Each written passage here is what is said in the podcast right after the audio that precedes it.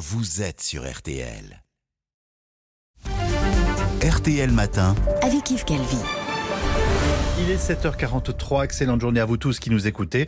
Alba Ventura, vous recevez donc ce matin euh, Olias Barco, réalisateur français, désormais engagé dans l'armée ukrainienne. Bonjour Olias Barco. Bonjour. Merci beaucoup d'être avec nous sur RTL ce matin. Je, je voulais d'abord vous demander comment allez-vous? Comment s'est passée la nuit à Kiev? Alors écoutez, déjà la nuit à Kiev s'est plutôt bien passée puisque j'étais euh, en, en camion pour revenir sur Lviv. Donc je suis plus à Kiev là, mais à Lviv. À Lviv, il y a on- des bombardements, non? Il y a aussi des bombardements, mais en fait je rejoins une base qui est euh, dans l'ouest de l'Ukraine, qui a été bombardée il y a quelques jours et qui euh, qui est plus calme en ce moment, mais euh, qui s'appelle euh, Yavorisk. Je sais Mhm. pas si vous avez entendu bien évidemment parler de ça. Donc je fais en fait des voyages entre Kiev, Lviv et cette base, suivant ce qu'on me demande de faire. Voilà, vous vous êtes engagé euh, dans l'armée ukrainienne. On va y revenir. Olias Barco, je vous présente. Vous êtes réalisateur, scénariste, producteur français. Vous avez notamment réalisé Snowboarder. Vous avez 53 ans et vous vivez à Kiev depuis 8 ans. Et c'est donc vous qui êtes à l'origine de cette vidéo où l'on voit Paris bombardé, comme lorsque les touristes se filment devant des monuments et soudain des bombes, on entend des cris, des pleurs, des sirènes, un quartier en feu. C'est tourné au téléphone portable. C'est vous qui avez eu l'idée de faire cette vidéo. Oui, en fait, j'ai eu cette idée parce que c'est vrai que j'ai été réveillé euh, le 24 février, comme beaucoup euh, d'Ukrainiens, en tout cas, horrifiés par les, les sons des bombes qui tombent sur Kiev et la panique qu'il a pu avoir à ce moment-là et la sidération qu'il a pu avoir à ce moment-là était telle que ça a été un choc pour moi et ce choc-là, j'ai voulu le transformer pour euh, pour faire comprendre aussi à l'Occident que on, on- en étant en Europe au 21e siècle, on peut quand même recevoir des missiles sur la tête. Donc c'était avant tout un, un cri de rage et de douleur parce que c'est quand même très violent ce qui s'est passé et aussi pour euh, faire en sorte de faire fermer ce ciel où nous recevons quotidiennement des missiles et, euh, et des bombes de Poutine. Voilà. Ce, ce- ce choc euh, que vous décrivez, vous, vous étiez où? Vous étiez en famille? Vous étiez Alors en plus, non, j'étais seul chez moi euh, à ce moment-là, près de l'aéroport euh, qui est juste euh, Giuliani. Je sais pas si vous voyez. En fait, c'est un, Oui. aéroport, hein, le second aéroport de Kiev, et ça a été une des cibles les premières bombardées. Donc, euh, donc moi, je suis à deux kilomètres de ça. Donc, si vous voulez, ça a été euh, 5 heures du matin, mais ou 4 heures et demie, il était du matin. Ça a été extrêmement violent. J'avais fait partir ma femme la semaine d'avant avec ses enfants pour euh, en, en me méfiant quand même de ce qui allait se passer. Mais même en étant méfiant, jamais j'aurais pu imaginer, encore une fois, vivre et entendre. C'est surtout le son, le bruit Oui. qui m'a, qui m'a, qui, qui, qui est d'une violence terrible. Et, et, euh, et l'odeur aussi quand vous sortez, puisque vous sortez un peu en panique en, se en se demandant ce qui se passe.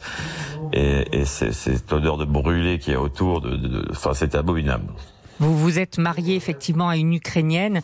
Euh, vous Oui. les avez mis donc à l'abri. Ils ne sont plus en Je les Ukraine. avais mis à l'abri parce que je me méfiais quand même. euh, euh, j'ai eu une espèce d'intuition et puis et puis on n'y croyait pas vraiment. D'ailleurs, personne n'y croyait vraiment. Et, et, et au bout d'un moment, euh, je préférais les mettre à l'abri en, en pensant qu'au pire, ça- je les avais envoyés en, en Turquie en me disant qu'au pire, ça, ça, ça, ça serait des vacances. Mais, mais voilà, j'ai préféré effectivement, euh, et heureusement d'ailleurs. euh, mais après coup, du coup, j'ai dû aller chercher les parents de ma femme, mes beaux-parents. Les, enfin voilà, ça a été tout, tout- toutes sortes d'organisations qui, qui, que j'ai dû faire et organiser, la grand-mère, euh, et ça a été après de plus en plus compliqué puisque ces parents, en l'occurrence, vous savez, c'est toute leur vie qui- qu'ils ont dans une maison, c'est c'est Bien sûr. voilà, donc ils n'ont plus rien et, et c'était très difficile de les faire partir puisqu'ils voulaient pas partir. Et, euh, et heureusement, puisque le jour d'après leur départ, leur maison a explosé. Été un des quartiers. Olias, Pardon pardon. À, à la fin de la vidéo, je, je lis le message en anglais qui est écrit Mm. du président euh, Zelensky. Mm. Imaginez simplement si ça arrivait dans une autre capitale européenne. Nous nous battrons jusqu'à la fin, mais donnez-nous une chance de vivre. Fermez le ciel au-dessus de l'Ukraine ou donnez-nous Mm. plus de pilotes. Si nous tombons, vous tombez. C'est Oui. le gouvernement ukrainien qui vous a commandé cette vidéo? Non. alors je vais être très clair Et là-dessus. elle c'est pour s'adresse ça- aux Américains, aux Européens?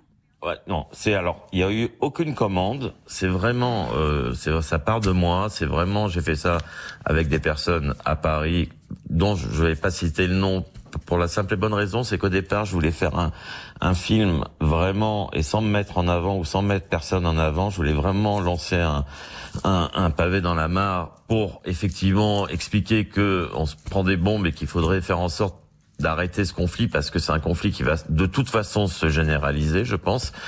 Et, et c'est vrai que finalement, mon nom est sorti parce qu'il y a eu des recherches. C'est un site en fait finlandais qui a retrouvé mon nom à travers un, un data et qui euh, et qui a vu que j'étais un des premiers à l'avoir posté. Voilà. Donc, donc ils sont tombés sur moi. Ils, mon nom a commencé à sortir et puis euh, avec mon producteur Jean-Charles Lévy.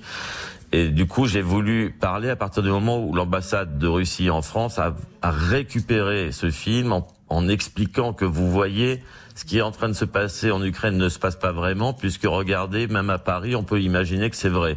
Et donc, mmh. à partir de là, j'ai voulu effectivement répondre à vos questions, aux questions de certains autres journalistes, parce que la Russie récupérait ce film totalement dans, dans l'opposition de ce que j'étais en train, de, euh, enfin en tout cas de ce que j'avais eu envie de faire. Vous, vous, vous, avez vu ce que disent les États-Unis? Ils disent que si on instaure une no-fly zone, ça pourrait dégénérer en troisième guerre mondiale. Ce Mais risque, sommes... vous le mesurez? Ouais, ce, nous sommes déjà en troisième. C'est, vous voyez, on est, on est, on, on, est ici avec des armes américaines, des armes. Enfin, oui. on livre des armes tout, Enfin, on est dans une troisième guerre mondiale. Vous vous, vous dites, euh, vous les Européens, vous les Américains, vous ne nous aidez pas assez, c'est ce que vous dites? Bah, Ils vont le faire à un moment ou à un autre, vous verrez de toute façon, parce que c'est un tel charnier, et qu'à un moment, il faut se mettre au même niveau de bassesse que Poutine, parce que, encore une fois, c'est lui qui a la main. Nous sommes déjà dans une troisième guerre mondiale quand vous voyez encore une fois des soldats que je croise de, de, toutes sortes de nationalités, je vous assure, et j'en suis certain, que certains de ces soldats font partie d'armées euh, de différents pays, sauf qu'on prétexte que c'est des volontaires. Mais arrêtons d'être naïfs oui. à ce point-là. En Occident, c'est toujours ce qui me fascine, c'est d'arriver à croire que parce que on va en, en, en faire des, des, des, concessions, on se retrouvera sans guerre. On est mmh. dans une guerre mondiale. C'est pour ça. On livre des armes, donc on est dedans. C'est pour ça que vous avez décidé de vous engager aux côtés de l'armée ukrainienne. Oui. Vous avez appris. Enfin, c'est pas l'armée ukrainienne, hein. c'est, euh... enfin, c'est l'armée ukrainienne. C'est, c'est un groupe de paramilitaires. Et, mais vous, vous, vous étiez formé ou vous avez appris le maniement des armes? Bah, en Ukraine, moi, je, je, je, tire dans des stands de tir, donc ça me défoule.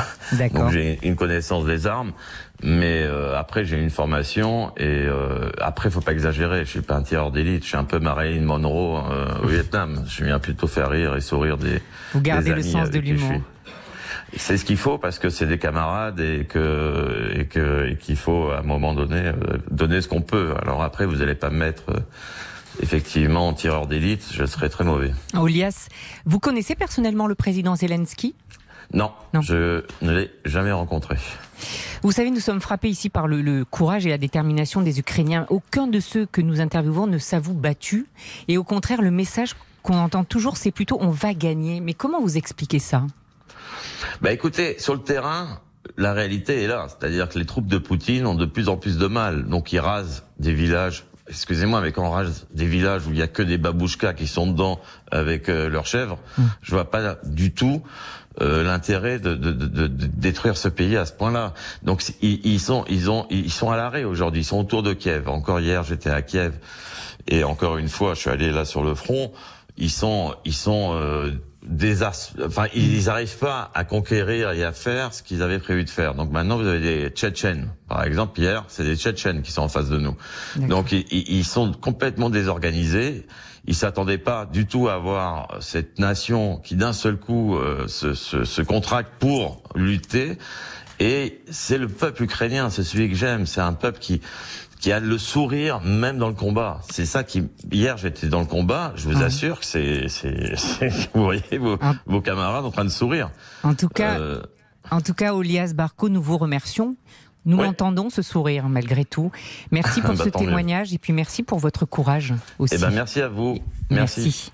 Au revoir. Au revoir. Et, et comme chaque jour, l'entretien est à retrouver sur le site rtl.fr. Merci à tous les